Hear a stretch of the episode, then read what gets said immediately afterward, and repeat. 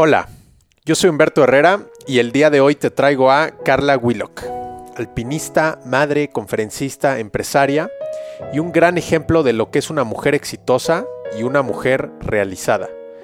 Escuchemos a Carla. Carla, gracias por tu tiempo.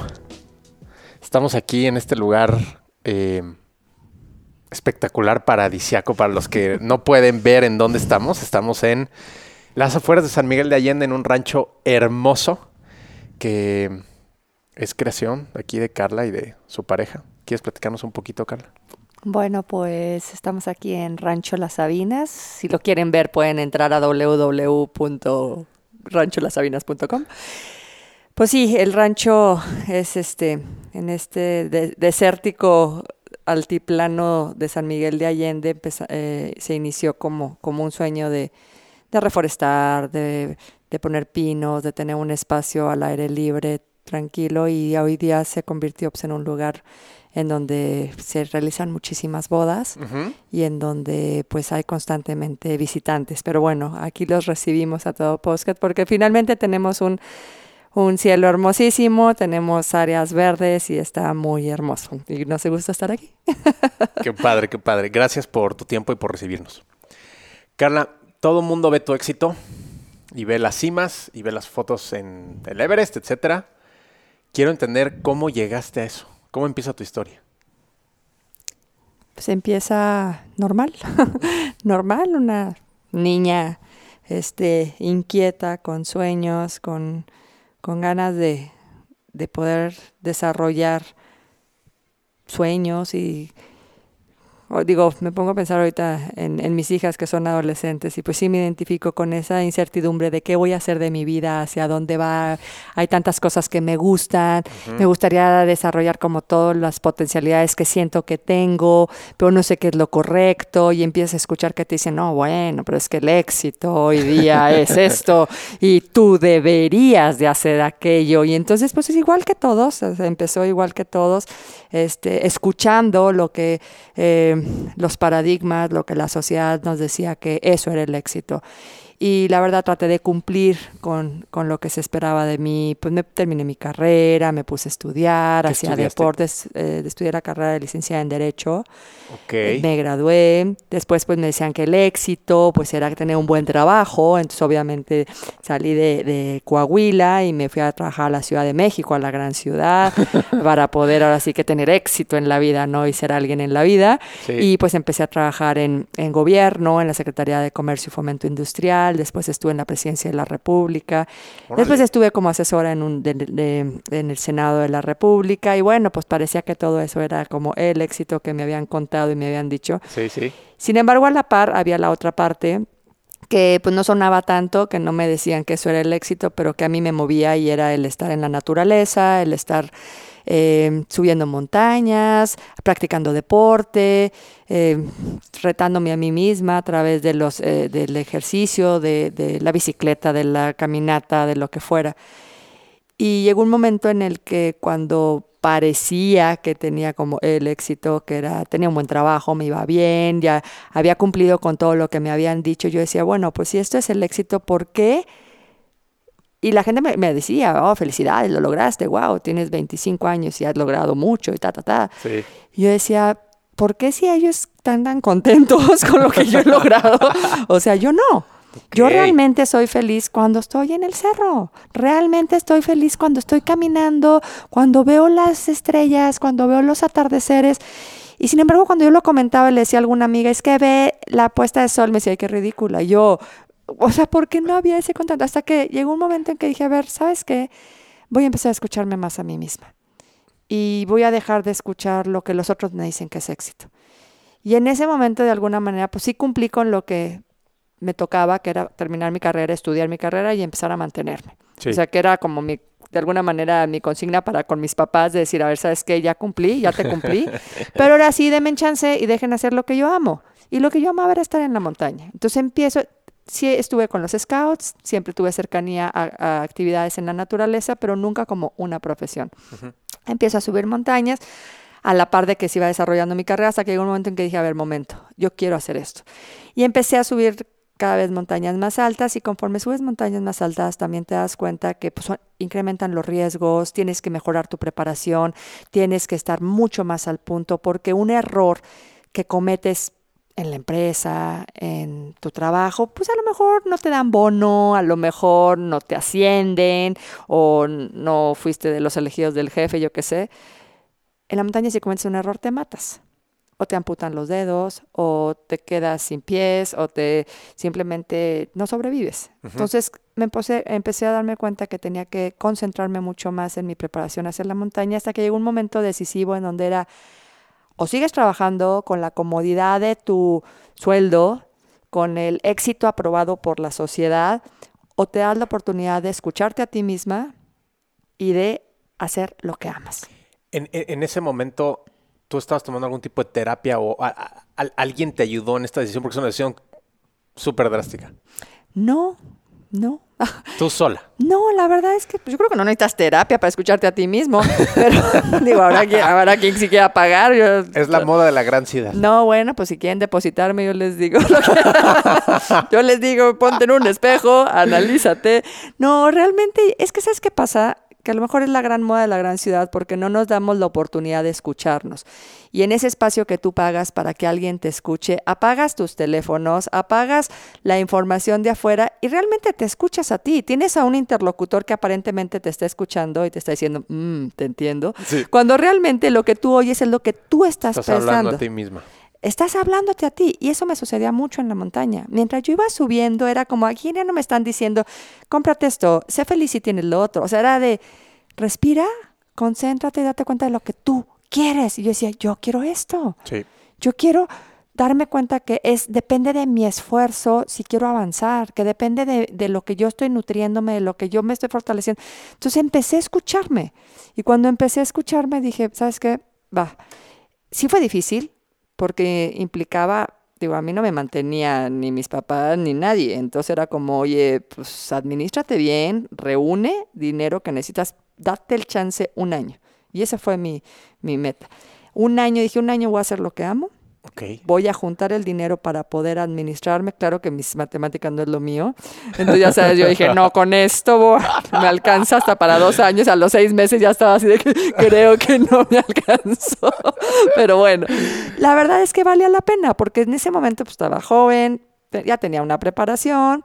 ¿Cuál es el peor de los casos? Pues vuelves a pedir chamba. Claro. Y en, ese y en ese momento no tienes ni niños que mantener, ni nadie depende de ti, se vale que te equivoques. O sea, dije, ¿sabes qué? Va, ya cumplí con lo que tenía que cumplir, va. Y me empecé a dedicar a subir montañas. Entonces empecé al rollo de, oye, pues sí, ya no tienes dinero ni quien te pague, pues, ¿cómo vas a pagar las expediciones? Mm. Entonces fue buscar patrocinios, eh, crear una, o sea, tu propia marca, empezar a tocar puertas, empezar a o sea, ahora sí que hablar con ejecutivos, a que creyeran en ti, etcétera. Y pues fue toda otra carrera, o sea, fue empezar de cero hasta que poco a poco también los resultados positivos en cuanto se le alcanzaban las metas, oye, quiero subir esta montaña, yo la subía, eso me ayudó a poder conseguir los apoyos. Em, cuando me preguntaste en un principio de a cuándo inicia el éxito, yo creo que el éxito inicia cuando decides hacer lo que te gusta, lo que amas y, sigue como una especie de espiral, este, ahora sí que hacia arriba, como un círculo virtuoso en donde haces lo que te gusta, entonces te preparas más, lo haces mejor, te gusta más, te preparas más, lo haces mejor, te encanta más y va subiendo, va subiendo, va subiendo en esa espiral, en donde ese, ese espiral es el que genera el éxito, porque estás sacando lo mejor de ti, entonces estás mucho más contento, entonces estás dando lo, más que puedes y, de eso se trata. Entonces cuando yo empecé a entrar en esa espiral, ya no era lo que me decían que era el éxito o lo que, lo que esperaban de mí para que yo cumpliera con las expectativas de otro. Cuando simplemente empecé a cumplir con mis expectativas, te cuenta que, bueno, la espiral fue maravillosa y todo el mundo me decía así de, ¿cómo? O sea, ¿por qué estás tan contenta? ¿Qué, decían tus amigos, amigas, compañeros de trabajo cuando les dijiste, Bye. adiós derecho, adiós grilla, me voy a la montaña? Mucha gente, este, obviamente, el primer comentario fue, estás loca, eres un irresponsable. Ok. O sea, tantos estudios y haber llegado tan alto. Digo, yo estaba en la presidencia de la República. Sí, sí, sí, sí, sí. En Los Pinos. Trabajaba en la oficina de la presidencia y me decían, oye, es que llegaste súper alto y ahora te vas a ir de hippie. O sea, qué irresponsable. O sea, ¿cómo es posible que eches por la borda todas las oportunidades que tú has tenido y que... Dije, a ver, voy a tener otras oportunidades y voy a hacerlo, o sea, solo tienes una vida y vas a hacer lo que tú amas. Obviamente sí fui muy criticada, cero apoyada, cero, ¿En serio? cero. Amigas, familiares, todo el mundo me dijo que era eh, una loca desquiciada, que, que ya era la hippie perdida. Tan- Ok. tanto esfuerzo que habían hecho en mí. y al final era, era la decepción familiar. Madre. Pero me daba mucha risa porque siempre cuento que años después, mucha gente que te juro que era la que me decía, estás loca, ¿cómo vas a hacer eso? Siempre me dice, qué padre que tú haces lo que te gusta. Y se les olvidaba que eran los que te criticaron. Y dicen, no, yo siempre creí en ti. Y yo así de, ok. Así yo siempre supe que lo lograría. Así yo recuerdo cuando me dijiste que era una loca responsable, pero ok. No, se les olvida, se Qué les cañón, olvida. Entonces, la verdad es que por eso yo empecé a, híjole, a ponerme audífonos, pero no para escuchar la música de otros, sino para dejar de escuchar ¡Wow! lo que los otros estaban diciéndome. Porque te lo juro que nunca vas a darles gusto, nunca van a estar contentos y no puedes darles gusto. Pero cuando lo haces por ti y para ti, es increíble porque al hacer y al poner al servicio de los demás lo que tú eres, es increíble lo que se genera a tu alrededor. Y empiezas a funcionar increíblemente bien Y empiezan a suceder cosas maravillosas, o sea, maravillosas. Porque, pues porque te estás escuchando a ti, estás siguiendo tu propia brújula, estás siguiendo tu propio sentir y eso es maravilloso. Qué, qué, qué poderoso lo que estás diciendo. Hay una frase que me encanta decirla siempre que puedo, que es, no sé cuál es la receta para el, no, no sé cuál es la receta del éxito, pero sí sé cuál es la del fracaso. Trying to please everybody all of the time. Yes. sí, no, no, no. No es ya el peor de los absurdos. Es el, es el peor de los absurdos. Porque y a es veces. imposible, ¿no? Y pareciera que nos diga, ay, claro que no les doy gusto. Claro que sí les damos. Les damos demasiada cabida a lo que el otro espera de ti, a el cómo te ves. Y hoy, hoy en día, yo lo veo mucho con los jóvenes, este, ahora sí con todos los millennials. Sí, sí. Este, híjole, veo un potencial tan grande en esta, en esta generación, veo una creatividad impresionante, veo un poder muy grande. Pero pues nomás están tomando selfies, Chihuahua. A ver cómo los Sí. otros los ven. Y les digo, o sea, yo les digo, híjole, el día que pudieran ver lo que yo veo, sería otra cosa. Está sería otra cosa. Pero no lo van a ver hasta que, digo, de verdad empiecen a ver para adentro. Te está cañón eso. Sí, no, pero es verdad. Y es, es, es todo lo que, lo que estamos viviendo. Tiene sus pros y sus contras, pero yo sí creo que es date esos espacios de dejar fuera todo lo que los demás piensen y empieza a apostarle por lo que tú crees.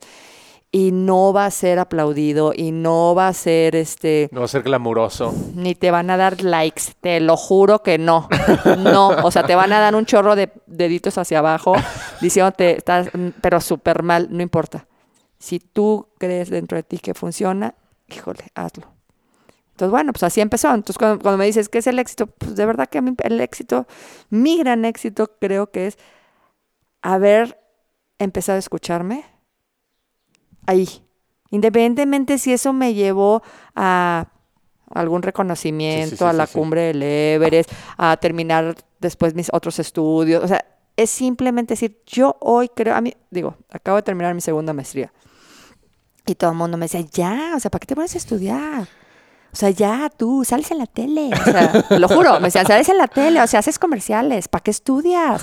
¿Qué necesidad de estar haciendo una tarea? Y yo, porque necesito informarme, porque necesito estar al día, porque me puse a estudiar derecho ambiental, políticas públicas, porque necesito ver de qué manera realmente podemos tener las, los instrumentos de participación ciudadana para que esto deje de ser lo que está sucediendo y que podamos conservar bosques y conservar ríos y conservar agua y conservar, o sea, necesitamos hacer algo. Amo la naturaleza, pero no nomás en una postal.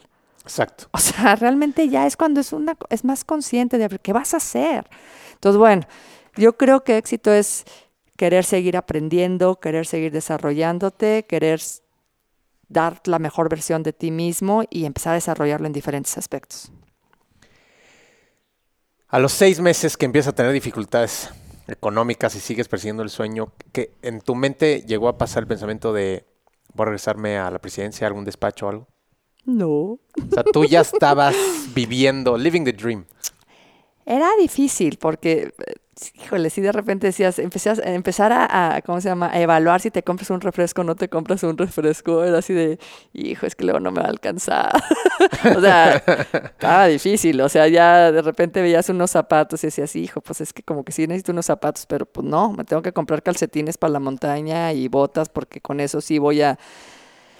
Eso es, es, un deporte que cuesta mucho. Exacto. Entonces de repente era, a ver, o me compro unos calcetines eh, de lana súper buenos que me van a salvar los dedos o me compro unas zapatillas monísimas que me voy a ver divina y yo prefiero tener dedos y empiezas a evaluar y le empiezas a dar otro peso a las cosas. Entonces ya hacía deals con mis amigas. Yo, a ver, yo les presto chamarras cuando se quieran ir a esquiar y ustedes prestenme vestidos porque no tengo. Entonces, la verdad es que empiezas a revalorar otras cosas. Y, y sí dije, tengo que, que, empezar a generar, obviamente. Empezar como consultorías, pero más como freelance. Empecé a, yo trabajé también mucho en el área de, de calidad en todo lo que es certificación de, de, ISO 9000, porque estuve en lo del capítulo 9 del, del Tratado de Libre Comercio. Okay. Entonces, como que tenía las herramientas para poder estar dando este, asesorías y que me las pagaran independiente. Este, siempre di clases, entonces también como que juntaba, hacía muchas cosas. Digo, ya te las ingenias, te pones a vender cosas y le buscas, le buscas por todos lados porque también me di cuenta que la libertad es algo bien valioso, tu tiempo es algo bien valioso, tu calidad de vida es algo bien valioso y yo no podía, no porque no quisiera regresar a trabajar, este, sino porque de todas maneras yo me quería ir de expedición, entonces no me iban a dar permiso, o sea, no podía entrar a trabajar e irme a los tres meses porque tenía que irme a expedición dos meses. Entonces, tenía que generarme un trabajo que me permitiera hacer lo que amaba y pues fondearme. Entonces, pues empiezas a, a ¿cómo se digo? Pues a chambearle. Y también a, a, darte cuenta que necesitas cosas bien básicas. Wow. ¿Qué sigue después? Después, bueno, pues después empecé a subir muchas montañas, me fui al Everest, pues eh, terminé, o sea, con, eh, hice el Everest en el 99, después empecé a subir la montaña más alta de cada continente, ya con una marca, por así decir, en donde pues yo ya me vinculaba con ciertas marcas importantes, entonces pues ya teníamos que ir a una marca internacional, etcétera, y, y, empecé a hacer imagen de algunas marcas internacionales y por otro lado también a trabajar en las empresas a través de una de, de conferencias, etcétera. Después, ¿qué pasó? Después empecé con talleres de liderazgo, talleres de, de integración de equipos en muchas empresas.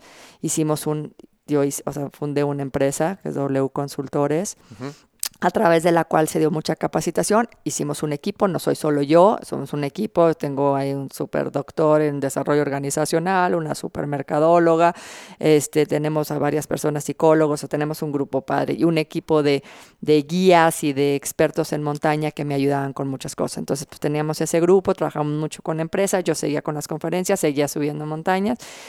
Este, obviamente mi familia, mis hijas, eh, y después, este, pues vino, se cumplieron los 10 años del Everest, y yo prometí cuando estaba en la cumbre que regresaría al Everest, porque cuando estaba en la cima dije, o sea, me la pasé así de gracias, gracias, gracias. Dije, bueno, ni en 10 años termino de dar gracias. Entonces regresé a los 10 años como una promesa, decir, tuve que haber dado gracias 10 años, ¿no? Y para mí ese, ese ir a la montaña de regreso fue que viste en todos estos 10 años. Y lo que vi no solamente fue la oportunidad de trabajar con niños en escuelas públicas, con campesinos, con mujeres este, víctimas de violencia, con chavos en reclusorios. También trabajé mucho con universidades, con altos ejecutivos, no solo a nivel México, sino desde Canadá hasta Chile y eh, algunos países de Europa. Y me di cuenta de la importancia de, del rompimiento de los paradigmas, de cómo están funcionando las cosas, de cómo cuando la gente realmente se descubre explorador, sale de su zona de confort, se potencializa, es su Everest, ese es su Everest, es plantearte tus propias metas. Y a partir de los 10 años de haber subido el Everest, inicié la fundación. Y la fundación consistía en invitar a que los chavos empezaran a valorar su entorno y empezaran a detectar problemáticas, pero también propusieran soluciones, que, no que fueran más proactivos, que no estén esperando culpar a otro para que se las resuelva. No victimización. Cero. Y entonces lanzamos una convocatoria, invitamos a los niños a que propusieran cómo mejorar el medio ambiente a través de la problemática que ellos veían. Hacían proyectos, los proyectos entraban como a, a un concurso, se seleccionaban, los ganadores iban siendo iban teniendo experiencias, los llevaba yo a la montaña, luego venían acá a San Miguel a hacer un curso de liderazgo y después a los ganadores eh, se llevan a cabo, se han llevado a cabo expediciones a la Antártica con los niños. Madres. Se les paga todo con apoyo de patrocinadores, los chavitos tienen unas experiencias increíbles, lo que hace que fortaleces agentes de cambio en sus comunidades, porque ya no es el chavito que va contigo en la escuela, es el chavito que se fue a la Antártica, que estuvo sentado con científicos que le explicaban la importancia del calentamiento global, las implicaciones, todo el aspecto antropocéntrico. O sea, es impresionante cómo los niños llegan a su comunidad y son los héroes de la comunidad y empiezan a cambiar su entorno. Eso, eso lo hemos hecho ya casi por ocho o nueve años, porque el año, el año que se cumplen 10. Em, y bueno, pues está todo lo que es la fundación y pues seguimos trabajando con eso. Eh, también, digo, no solo hay que ir hasta Antártica para darte cuenta de, de, cómo tienes que cuidar tus recursos, así que estamos haciendo también expediciones en, en reservas de la biosfera aquí en México, en Chiapas, en Baja California. Okay. Estamos por hacer una expedición a Guadalajara estamos tratando de, revalorar lo que los chavos tienen, darles herramientas y pues más que darles eh, conocimientos, simplemente es ayudarlos a que descubran que, ya los tienen y, que, y que ellos tienen que hacer que emerja de ellos esa, esa solución, ese conocimiento. ¿Eso lo fondeas con apoyo, apoyo de patrocinios y donaciones, sí. Digo, también le ponemos nosotros. claro, claro, claro. Pero bueno, la idea es de que, que funcione. ¿Es algo que te apasiona? Sí, porque la verdad es que es bien chistoso porque cuando regreso del Everest en el, en el 2009, pues yo digo, no, ya es que hay que llevar a los chavos a la verdadera maestra que es la montaña para que la maestra les enseñe. Y de pronto llegan los niños y yo así de, híjole, pues me faltan mucho reconocimiento sobre sustentabilidad, sobre cambio climático y pues pensando en que yo les iba a ayudar a que ellos aprendieran, realmente los niños me ayudaron a mí a volver a meterme en las aulas y me metí a estudiar y seguí estudiando porque eh, pues porque digo, cuando yo estudié derecho no había derecho ambiental, había derecho administrativo con ciertos aspectos ecológicos, pero hoy día es, otra cosa. Otra cosa. Entonces, eso a mí también me ha motivado a seguirme preparando y a seguir haciendo cosas. Entonces, pues uno piensa que, que les iba a enseñar y terminan siendo ellos los que nos enseñan a uno. Qué padre, qué padre, qué padre. Carla, eh, vi en tus conferencias y tus artículos, hablabas de la chatarra mental. ¿Podrías platicarnos un poquito más de eso? Sí, este, la verdad es que parte de, mi, de mi preparación en la montaña fue aprender a fortalecerme, obviamente, siendo mujer en un, en un deporte mayoritariamente varonil, principalmente por la fortaleza física o la fuerza física. Normalmente las mujeres eran como hechas un poco de lado en un, en un deporte de hombres fuertes, rudos y valientes. Y la montaña nos enseña que la verdadera fortaleza de un, de un montañista pues no está en sus músculos, sino en tu capacidad de adaptarte. Ok. Para poder adaptarte, tu vehículo principal obviamente pues es tu cuerpo. Entonces tienes que aprender a comer ciertos alimentos que ayudan a que tu sangre pueda sobreproducir más rápidamente glóbulos rojos, que tengas mejor oxigenación, que pueda esto ahora sí que ayudarte a que te adaptes mejor y por tanto a fortalecerte. En todo este proceso, tuve que cambiar muchos hábitos alimenticios que tenía, empezar a cuidar mi nutrición, empezar a beber más agua, a darle ciertos minerales, a veces con bicarbonato, a veces con limón, cambiar tu pH, eh, dependiendo muchas cosas. Aprendí muchas cosas. Y en ese proceso como que me di cuenta que no nada más te nutre por lo que comes y dices, pues sí, estoy fuerte, estoy físicamente, y vemos a muchos jóvenes hoy día sumamente atléticos, con unos cuerpos esculturales, cuidando mucho la alimentación, aparentemente, porque lo se, ¿verdad? Cuidando mucho la alimentación física, pero no la mental. Y entonces ves aquellas esculturas magníficas, híjole, dices, y en qué momento enciendes el cerebro. O sea, ¿por qué no has empezado también a cuidar con la misma con la misma intensidad y con el mismo conocimiento con el que cuidas lo que comes? ¿Por qué no has cuidado lo que piensas? ¿Y por qué te permite? O sea, estás haciendo súper físico y sin embargo, unas formas de pensar, híjole, te das cuenta que de plástico envueltas en garnacha, que dices, ¿de veras esa es la forma en la que piensas? No puede ser porque te vas a autosabotear, porque no vas a llegar a ningún lado y porque no te va a permitir, o sea, te podrá quitar el hambre, por así decir, ese pensamiento te va a poder quitar el ansia o el hambre momentáneamente, pero no te está haciendo ni más fuerte ni te está fortaleciendo. Entonces, cuando yo empecé a dar cuenta de mucha forma de pensar de muchas personas, más que nada cuando me criticaban esto, y yo, a ver, a mí ese tipo de pensamientos no me sirven. Entonces, de verdad, sí fue como para mí muy gráfico ver que una persona que, que, todo el tiempo está negativa, que todo el tiempo está pensando cosas, yo lo, lo veía así como sentado comiendo 25 hamburguesas todas grasosas y decía, o sea, guácala. Sí, sí, sí, sí, en cambio, esa es la persona que se está preparando, que está estudiando y dices, ay, bueno, ese sí se está comiendo una súper, no sé, shake, de un shake de espinaca, deli con berries. entonces, te da, pero lo empieza a ver como muy gráfico. Entonces, principalmente lo que tienes que hacer es darte cuenta que tú eliges de qué te nutres. Eso es de verdad súper simple, pero es maravilloso.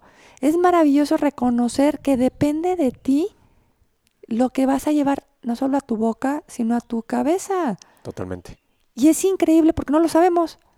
Y eso parte, o sea, podríamos decir que pasándolo a un tip práctico sería como rechazar todo tipo de comentario negativo que no sea constructivo para tu tema de tu sueño, tu pasión, o cómo lo describirías? Yo lo describo como alerta. Primero que nada, como tip sería casi que agarra un cuadernito chiquito de los que venden así, ya sabes, esos monísimos, que te caben en la bolsa, el pantalón y en todos lados. Agarra un cuadernito y empieza a detectarte a ti, tú cómo piensas. ¿Qué piensas de ti? Ay, soy un esto, ay, soy un otro, ay, eso claro que yo no lo puedo hacer, ay, eso no es para mí, ay, este es, o sea, que te cheques tú tu forma de pensar. Dicen que somos el promedio de las cinco personas con las que nos juntamos, ¿no?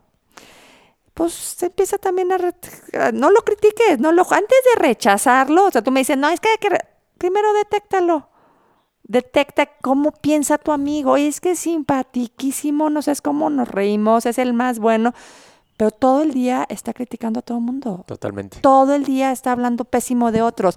De él mismo se expresa, aunque sea de broma y jajaja, pero no dice nada positivo. Entonces, pues es detéctalo, detéctalo, Ya que lo detectaste, entonces sí, porque si tú dices, rechaza todo lo negativo, pues a lo mejor eres tú el primero que eres así.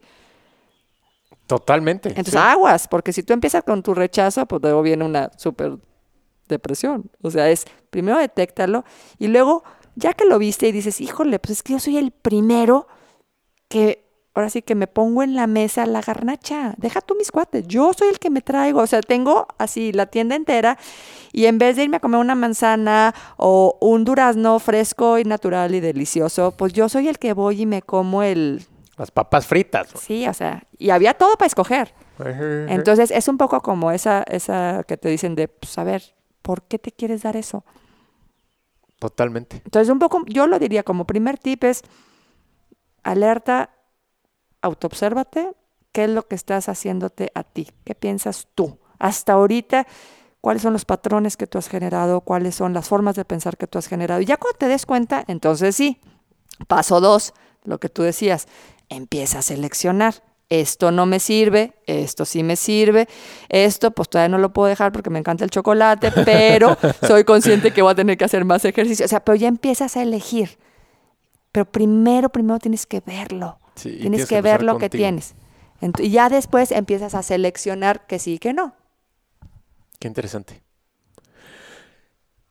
Me encanta tu historia de la dichosa cuerda que faltó. ya sé que la has platicado mil veces, pero mucha de la gente que nos escucha por su edad, los millennials, igual y no han escuchado tus conferencias, me encantaría que me la compartieras.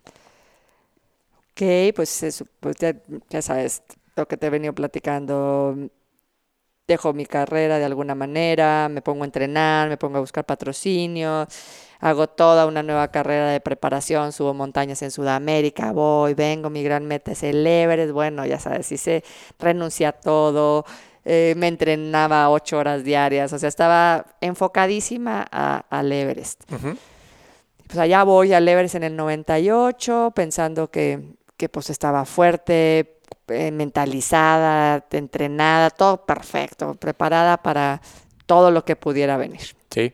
Ya estando el 19 de mayo del 98, estando en la cima sur, a unos cuantos metros de la cumbre, en donde requeríamos para poder avanzar una cuerda fija eh, que todos sabíamos que teníamos que llevar y que no solo nos serviría para el ascenso, sino principalmente para el descenso. Con el antecedente de que dos años antes había sido la gran catástrofe del Everest, donde la película lo mostró hace un año y medio, esta historia de 10 grandes montañistas habían perdido la vida, etc. Teníamos la consigna de subir, bajar, etcétera. Llegamos a ese punto a 8.768, o sea, ya solo 80 metros de la cumbre y mis compañeros me dicen que olvidamos esa cuerda. Podíamos subir, la verdad es que sí podíamos subir, pero bajar sin cuerda seguro hubiera costado la vida de cualquiera de los miembros del equipo. Wow. Entonces, como no estábamos dispuestos a perder a ningún miembro del equipo, la instrucción fue de regreso todos. Para mí fue una de las experiencias más difíciles de mi vida porque realmente nunca le había dedicado tanto tiempo, así que tiempo, dinero, esfuerzo, sudor, sangre a algo y que yo cuando bajé estaba convencida que había sido por culpa de que alguien no había hecho su trabajo. Yo estaba, yo, había dado mi 100, mi 100 en enfoque, en tiempo, en entrenamiento, en tal, y decía, hice lo que me tocaba, cumplí con lo que necesitaba, etcétera. Y me arruinaron, ya sabes, la víctima, no, me, arruinaron, Me, me, hicieron, es que yo hubiera podido, pero me tal, y, y no fue una tormenta, no fue una congelación, yo estaba fuerte, pero estos tarados, ya sabes, me arruinaron la expedición, y, aparentemente súper justificada, y pues sí, efectivamente a alguien se le olvidó tal. Pero luego, y, bien doloroso, o sea, porque fue mucho trabajo el, el, el, el tocar puertas, el el tener una credibilidad ante los patrocinadores y este resultado era terrible para mí, era así de el ego, ya sabes, 15 metros bajo tierra, o sea, ya hecho pedazos, y, humillante, y bueno, yo decía, no quiero que me vean, o sea, que ni me digan nada, o sea, y todo el mundo me decía, no, hombre, bueno, que, este, hay para la otra, ya sabes, y yo así de, era terrible, pero bueno, la gran ventaja es que por azares del destino me encuentro con una pequeña historia que me hace caer en la cuenta de que, pues que no puedes ir por el mundo culpando a las personas. ¿Te acuerdas la historia? Claro, es, se la he contado muchas veces en mis conferencias. Es un pequeño, es como un pequeño trabalenguas irlandés, ya sé de dónde salió, que dice, todo el mundo, cuenta una historia em, que a, cierta vez había que hacer una tarea importante. Y estaban cuatro personajes, que eran todo el mundo, cualquiera, alguien y nadie. Y pues todo el mundo quería hacer algo importante, cualquiera podía, todo el mundo pensó que alguien lo haría, a fin de cuentas todo el mundo culpó a alguien porque nadie hizo lo que cualquiera hubiera podido hacer. Entonces en ese como trabalenguas, okay.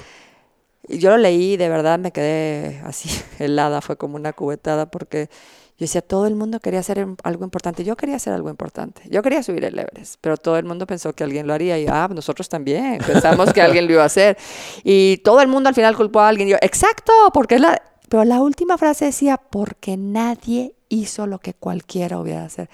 Y en ese momento del nadie, el dedo inmediatamente apuntó hacia mí y yo, tú no hiciste algo que pudo haber ayudado. Entonces en ese momento fue, ¿qué fue lo que no hiciste? Entonces fue el estarme cuestionando, pues la verdad no le pregunté, no le pregunté a nadie ¿qué, te ayudo, oye a ti qué te toca, qué puedo hacer por ti. El aprendizaje fue bien profundo, fue bien doloroso, pero fue bien profundo, porque yo decía, no basta con que tú hagas lo mejor que quieres para ti. No basta si no te importan los de al lado. Porque cuando le preguntas al de al lado lo que necesita, pues resulta que es justo lo que a ti te hace falta. Es increíble cómo nos espejeamos. O sea, para mí la cuerda es ese espejo. Dejo de ser el mecate o el cordel. O sea, es un espejo en donde, oye, preocúpate por el otro porque el otro te va a dar informes sobre lo que tú necesitas. es increíble. Entonces, cuando yo vi eso, fue lo que más me gustó fue cómo se logró transformar aquella dolorosa experiencia en un aprendizaje que hoy en día lo valoro muchísimo. Y no, y me han pasado muchas cuerdas en muchos aspectos. Sí, sí. Pero otra vez es saber qué te faltó, qué no hiciste, por qué tú no hiciste lo que te tocaba, etcétera. Y cambia completamente la perspectiva, porque si tú reconoces que hay algo que, que, tú puedes mejorar, entonces tú sí lo puedes hacer. Tú no puedes convencer al otro, tú no puedes tratar de obligar a que el otro haga. Yo no puedo decirle qué hacer al presidente, ni puedo decirle qué hacer a los senadores, ni puedo decirle qué hacer a mucha gente, obvio, ni a mis hijas. Pero Empezamos por ahí. Pero, pero sí puedo yo ver cómo yo puedo cambiar la forma en la que estoy percibiendo, la forma en la que estoy actuando, la forma en la que me estoy desenvolviendo, la forma en la que me paro o no me paro en el alto, la, o sea, eso sí, depende de mí. Entonces, como que ahí es donde te das cuenta que pues tienes que ver qué es lo que te falta hacer.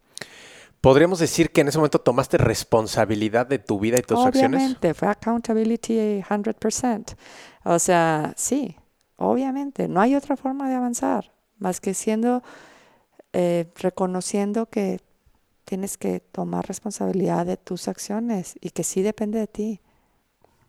Me encanta lo que dices. Yo en me encanta dar eh, coaching a jóvenes. Tenemos un grupo en la Universidad de Ibero padrísimo, 450 mujeres y hombres que vienen, eh, están becados en, en, la Ibero y vienen desde la Sierra Guerrero, del desierto de Coahuila, de lugares padrísimos, ¿no? Y hay unas historias espectaculares. Y específicamente lo que yo hago es trabajar en ese tema de tomar responsabilidad y no la no victimización. Y mis dinámicas con ellas eh, son bastante chistosas porque siempre empiezo dándoles los ejemplos que yo escucho en, los coachings. ¿no? no, es que, no, es que le caigo mal a ese profesor. No, es que como no tengo calculadora y como no tengo, como no tengo dinero, no tengo calculadora y como no tengo calculadora no puedo pasar la materia. Es como, güey, ¿y qué hiciste al respecto? ¿no? Y resulta que la universidad les daba las calculadoras, pero como no fueron, no preguntaron, no checaron, no, oye, la cuerda, ¿qué, qué te ayudó? No, no sucede eso. ¿no? Y, y, los resultados han sido padrísimos, padrísimos porque estos jóvenes salen de, de, estas sesiones y dicen, ok, yo puedo hacer algo, voy a ir a ver al profesor, voy a ir a estudiar, no entendí una materia, oye, compañero, ayúdame. Entonces, ¿qué, creo, sí, no, es que así es. no, no solo es una idea, es una realidad.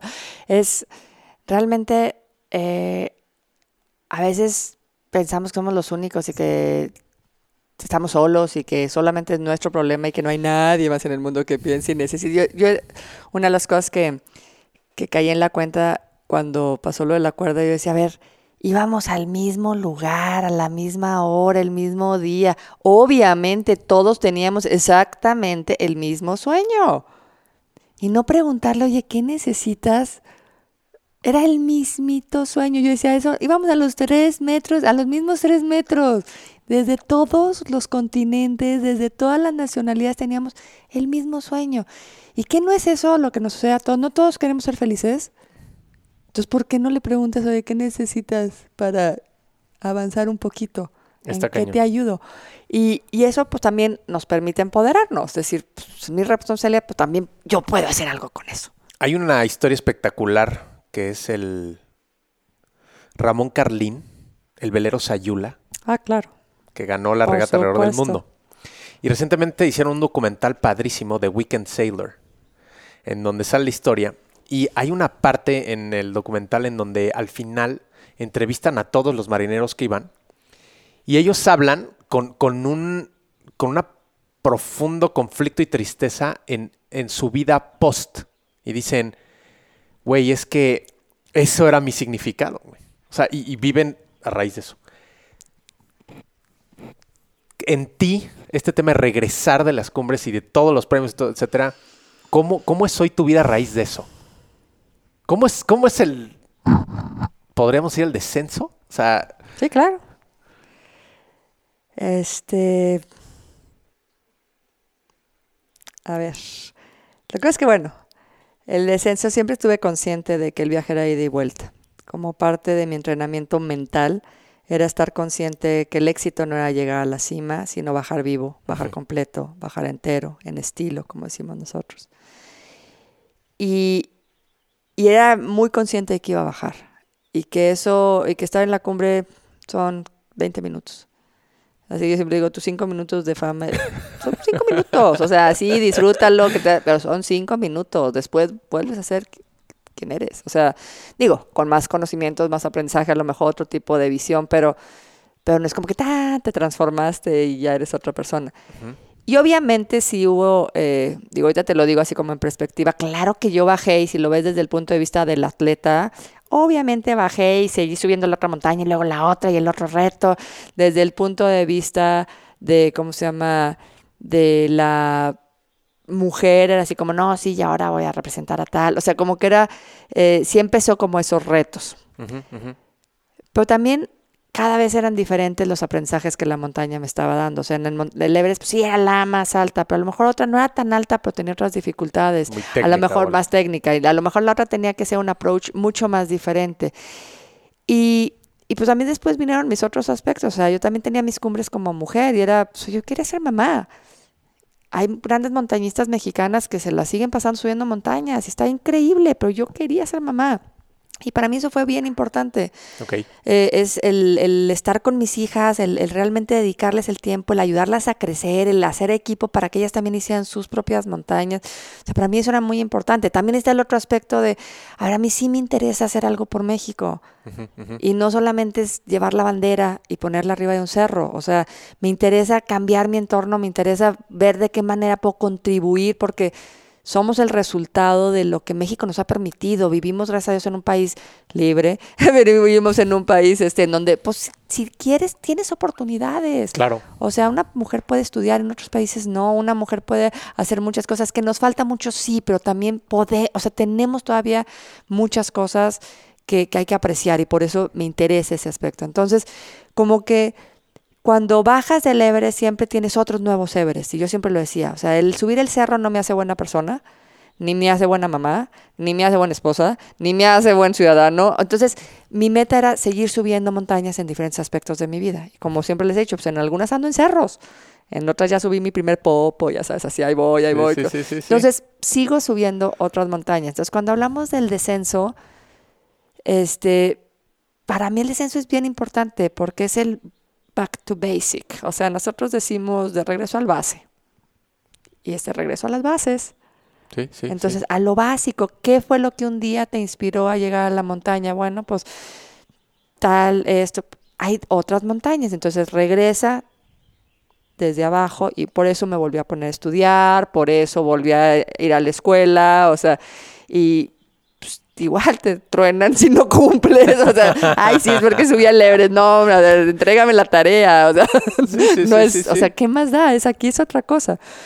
Entonces, bueno, hoy día te puedo decir que mi regreso al base o, o es diferente. Digo, pues es que lo voy a hacer, lo hago el mes que entra. Entonces, pues sí, es como algo, pues muy personal, pero, pero sí, voy a celebrar mi cumpleaños, me voy al Tíbet. Wow. Y, y lo voy a hacer este de una manera distinta. Toda mi vida busqué alcanzar las cumbres de las montañas y en esta ocasión voy a hacer un approach a la montaña desde otro, desde otro sentido mucho más pues, Espiritual. humilde. Ok, ok, ok, ok. ¿Qué es bajar con estilo? Nunca había escuchado ese término. Para nosotros bajar con estilo, siempre lo digo así un poco como de broma, de que cuando me decían, mi, mi entrenador me decía, es que hay que subir, subir en estilo. Y subir en estilo, pues todo el mundo dice, no, pues nos vamos de shopping, ¿no?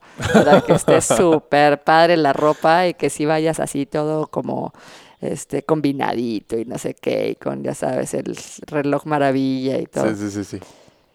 Pero nosotros hacíamos de ese subir, bajar en estilo y subir en estilo es, subir y bajar en estilo es eh, hacer las cosas bien, hacerlas por tu propio pie, no requerir de, de ayuda externa, de rescates, de que vayan y te resuelvan, de que, oye, pues es que casi me muero, pero si no hubiera sido por mis compañeros no bajo, y pero lo logré y ya no tienes manos ni dedos, y este, o no, bueno, ya sabes, los helicópteros tienen que ir por ti porque subiste pero bajaste mal, entonces, y sí, sobreviviste y haces una super faramaya, y, El superdrama. o sea, a ver, en estilo es calladito, subes y bajas. Bien, completo, con todas tus manitas, con todos tus deditos, sin shows ni dramas. y ya. Eso es, gusta. eso es en estilo, es no tienes que, ay, es que yo, y entonces te hacen unas historias de, no, bueno, entonces me Y quedé una ciego, tormenta y la y- tormenta, y ya, ok. A mí me encanta la, o sea, cuando, cuando yo escucho esto es, ya está, está la historia de, de del cuando alcanzaron el polo sur, ¿no? En esta carrera de los polos que estaba obsesionado completamente todos los ingleses por ser los primeros en la conquista del polo sur. Y entonces van haciendo varios, e- varios equipos, envían a sus, este, durante varios años estaba, no, pues que llegaron a tantos metros y que casi, que no, igual volvían a mandar a otro, y uno de los más expertos, el jefe de la expedición, Robert Scott. Entonces Scott se va, ya sabes, él estaba enfocadísimo en que los británicos serían los conquistadores del Polo Sur y bueno, todo un show. Y este cuate era un súper literario, ya sabes, escribía maravillas, poeta, lo que tú quieras. Y entonces eh, hoy día vamos subiendo y vamos bajando. Y el frío, bueno, era un drama. Y él pone en su diario todo. Pero por esto, en, este, en esta idea de que ellos estaban acá buscando el Polo Sur, cuando se entera el explorador Amundsen, el noruego, Roald Amundsen. Roald Amundsen, que ya alcanzaron el Polo Norte porque él estaba buscando el Polo Norte. O sea, Amundsen estaba yendo al Polo Norte, él había ido por años, había vivido con los esquimales, sabía cómo comer, qué comer, cómo vestirse, confeccionaba su propia ropa. O sea, él vivía como esquimal y, y él estaba adaptado ya para ir al Polo Norte. Entonces, de pronto, logran el Polo Norte. Sin decirle a nadie, Amundsen cambia la ruta. Ya en el barco, o sea, su tripulación no sabía que iban al Polo Sur. Ya en el barco dice, apuntamos para allá. No manches. Y cuando ya iba en camino, manda una carta porque los que estaban publicitando todo el asunto este de seremos los conquistadores del Polo Sur eran los británicos. Entonces re- resulta que, digo, todo este rollo es porque resulta que cuando ya iban en camino, pues de repente Amundsen les avisa, pues nosotros también vamos por el sur. Y eso es así de qué. Entonces empieza a ser como una pequeña carrera Sí, sí, entre sí. quién va a llegar, los ah, noruegos o los británicos. Cada quien iba por diferente ruta. Entonces estamos hablando de que era la misma situación, mismos fríos, mismas grietas. Sí, sí, sí. Pero cuando lees los diarios, haz de cuenta que Amundsen decía, bueno, pues es un día frío como cualquiera, pero pues a trabajar. Punto. Nice. Y el otro, así de, entonces lo ofreceré porque la reina. Y así de, ok. Y no sacrificaremos porque el honor. Bueno, hacía unas shows que cuando lees los diarios, la vez que dices, a ver, ponte a caminar. Sí, sí, sí, ya. sí, sí. Entonces- Llega, güey. Entonces, es mucho del cómo tú haces las cosas. Entonces, bueno, pues todo esto es por el, el- la forma en la que tú decides cómo va a ser. Tú lo vas a hacer en estilo o no. ¿Qué pasó al final? Amundsen fue y vino tranquilo, sin shows, tal, tal, tal. Y el Scott y todo su equipo se murió en Antártica. No manches. O sea, el que llegó fue Amundsen. Claro, llegó un mes y medio antes y le dejó una carta diciéndole, ahí le dices a la reina que yo llegué primero y el otro, neta. sí, se súper deprimió y de regreso, pues se muere él y se mueren todos, pero para mí era como muy gráfico, a ver, ¿qué es lo que quieres hacer? En estilos Amundsen. Es calladito, voy, subo, ti, ti, ti, ti, ti, bajo, regreso, tarán, ya lo hice, no pasó nada. Todos perfectos, nadie se congeló. Acá se fueron muriendo poco a poco, se, ta, ta, ta, ta, y un diario que es un drama de la historia maravilloso escrito por Scott, que en paz descanse. o sea, y Wow. ninguno regresó. Entonces, cuando nos referimos a subir en estilo es, pues no hagas tanto show y enfócate en lo que tienes que hacer. Sí, sí, sí, sí, sí, sí. Y regresa bien. Qué privilegio escuchar esto de ti. No, pues ahí están, ahí, ahí están los libros. Ya finalizando la entrevista, le hice la pregunta a Carla de cuáles son los libros que más la han influenciado. Hay un libro muy bueno que un headhunter me lo dio a mí cuando yo estaba terminando la prepa. Sí. Porque yo estaba con que, no, pues es que me gusta la economía, pero me gusta la del derecho, sí. pero me gusta la mercadotecnia. Y eso todo me gustaba. Yo quería hacer todo. Y- Pero también quiero ser fotógrafa de National Geographic. y quiero estudiar arqueología y quiero ir a las montañas. Bueno, todo. Quería hacer Todo. Entonces era así como, sí, pero no hay una carrera que haga todo. Ah, sí. Entonces, él me recomendó un libro que en su momento a mí me ayudó mucho. Y es este... eh, se llama ¿De qué color es tu paracaídas? No lo conozco. Muy bueno. O sea, lo acabo de ver ahora en Singapur, de este vuelo, cuando yo lo leí era de ese tamaño. Órale. Es un libro que te dice, este, es mucho sobre eh, que te des cuenta de qué te gusta, cuáles son tus potencialidades, cuál es tu esencia, hacia dónde vas, dónde te gustaría. O sea, te empieza a preguntar, preguntar, preguntar, preguntar mil cosas y te empieza a decir, a ver, ¿dónde te ves viviendo? ¿Qué te ves haciendo? ¿Cómo lo vas haciendo? ¿Por qué es esto? ¿Por qué el otro? ¿Cuándo fue la última vez que tal? O sea, entonces empieza Nice. súper bueno. O sea, neta, y me lo dio este Headhunter. Yo lo hice todo y te digo, era de ese tamañito. Ahorita es así, lo acabo de ver. La no sé cuál edición, Sí, sí, sí, pero sí, ya cuando un Headhunter te dice, a ver, esto es lo que tienes que saber porque me decía él, muchos altos ejecutivos, yo estaba chavita cuando me lo dio, era el papá de un amigo mío. Eh, te digo, estaba en prepa, tenía 18. Pero me decía, yo se lo doy a chavos de 30, 40 que ya están en, en altas posiciones. Me dice, no me las responden. Entonces, como que creo que es- ese libro, yo lo recomiendo mucho, siempre lo recomiendo. Ok. Em, un libro, así como vamos, de diferentes tópicos. Ese como para chavos universitarios, yo sí lo súper recomiendo. Otro, hijo, pues es que a mí me gusta mucho, ya sabes, las aventuras de exploración. Tú dime cuál. South. Endurance. South. South. South de Ernest Shackleton. Ok. Sí, definitivo. Del Endurance es uno de los, pero es South. Ok. Este, mm, ese sí me encanta. Em, ¿Qué otro? A mí me gustan mucho Los Dragones del Edén, Ok. de Carl Sagan. No lo he leído. Muy bueno, muy bueno. Ahorita, pues es que hay muchos, pero así como muchos, pues ahorita hay uno muy bueno. A ver, ¿cuál te digo? Es que tengo, ahorita estoy leyendo varios. Hay uno que se llama Presence, de Otto Schumer, que es muy bueno. Ok. Es muy bueno. Eh, que es como, el- pues se los puedo recomendar. Presence. Presence. Es muy bueno. Hay otro que se llama The Path, también, muy bueno. Eh, lo que pasa es que son, ahorita está en toda esta cultura de, de, que habla mucho de la cultura de la teoría U, si la conoces. Bueno, es un poco de estar presente, de tomar conciencia, Ah, que ya, ya. muchos Sí, son, sí. ya son estudios ya que se hicieron gente de Harvard y no sé qué, pero básicamente se basan en, en muchas de las, este, Tradiciones milenarias. Exacto, exactamente. Entonces lo único que te dicen es, a ver, toma conciencia, estate presente, reconócete a ti, date cuenta. Entonces entras en una como teoría de la U, en donde empiezas a darte cuenta y luego tocas fondo y a partir de eso emerge algo nuevo. Entonces es como empezar a ver tu entorno, dónde estás, por qué tal. Y es una es milenaria, pero ya te da una metodología muy bien Mm. puesta. Esa está muy bien. Más para chavos que están como queriendo salir y ver a ver qué voy a hacer de mi vida, etcétera, como de universitarios, sí, creo que ¿Ese es The Path o no, esa, eh, el de Presence. The Presence? Ok. Presence, nada más, Presence. Va. Este, The Path es también, es, este libro lo hicieron dos cuates que, eh, que trabajan, de- que hay un maestro en Harvard que es una de las, ya sabes, la, el aula más concurrida por Grandes todos. eh, eminencias. Exacto, pero porque esta, no, mientras están todas las grandes eminencias, él, la- tenían una clase opcional y la que siempre se llenaba era la de esta persona, que habla también de culturas milenarias y de ver el cómo, el proceso, el decir, a ver, yo te quiero llegar hasta allá y de repente en el camino te vas dando cuenta cómo la vida te va diciendo, voltea para acá, voltea Sí, para acá sí, y tú no quieres. Entonces es un poco de eh, escuchar, está muy bueno, ese está muy bueno y está como para jóvenes. Está. Nice. Está Nice, muy nice. Es, pues es que hay muchos, pero depende hacia dónde. Yo te ¿no? diría, el de qué color es tu paracaídas, ese es imprescindible, Va. imprescindible. Te super ayuda. South, bueno, si quieren leer algo bueno, y obviamente eh, Endurance o South, South está muy bien. Ok. Y Documentales. es, eh, Shackleton Adventure. Ese no lo he visto. Ah, pues la de IMAX.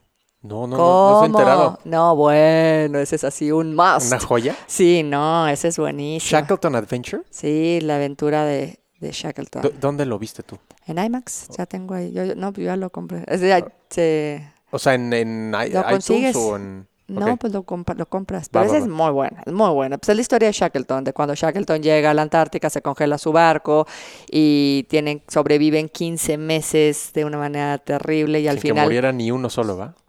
su meta se vuelve rescatar a cada uno de los miembros de su equipo. Es extraordinaria, es extraordinaria la historia. Esa, esa sí te la súper recomiendo. Ahorita hay una que está muy buena, que es así como nueva, déjame te digo cómo se llama, porque aquí la tengo y la acabo de ver, ahí para, mm, déjame ver, este, se llama Creative Culture. Ok. Es muy bueno. ¿Ese dónde lo viste? Se me lo mandó una amiga de Finlandia, así que se los puedo recomendar. Este, a ver, espérame.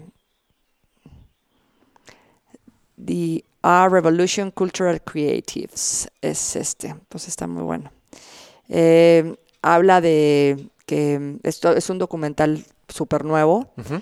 en donde te dice que pues, hay muchas personas en el mundo que somos alrededor, somos, me incluyo, más de 200 mil millones este, o no un millón de personas que, que, que finalmente creen que están solos, queriendo realizar un cambio, creen que son los únicos que piensan de esa manera, pero que finalmente hay muchos que están de esa forma pensando, entonces que están buscando, pues, generar un cambio, a- a- hacer del planeta algo diferente y entonces como está muy interesante, está muy bueno y es como puedes a través de la de tu creatividad relacionar y hacer redes y está muy bien. Entonces Nice. está muy bueno. Este es súper actual, entonces está muy bueno. Ok. ¿Qué otro? Así que les pueda como súper recomendar que me haya encantado. Pues hay muchos, luego hacer unos que no valen tanto la pena, Va. pero este, este está muy bueno. Padrísimo. Este te lo súper recomiendo. Ok. Si no te lo mando ahorita. Listo. Y ya, Qué amable. tengo muchas cosas más, pero pues si no van a tener una súper tarea de, de cosas. Llegamos al final de este episodio. Espero que te haya gustado. Hay muchas cosas que a mí me encantaron. En particular, me llevo eh, esta manera en la que Carla abandonó su zona de confort y la seguridad que tenía para dedicarse full time y de una manera sumamente profesional a lo que es su pasión en la vida. Te invito a que me sigas en redes sociales, hay puro contenido constructivo y positivo. En Facebook, en Instagram, me puedes encontrar como Humberto Herrera Oficial. Yo soy Humberto Herrera y nos vemos la siguiente semana en el próximo capítulo del podcast.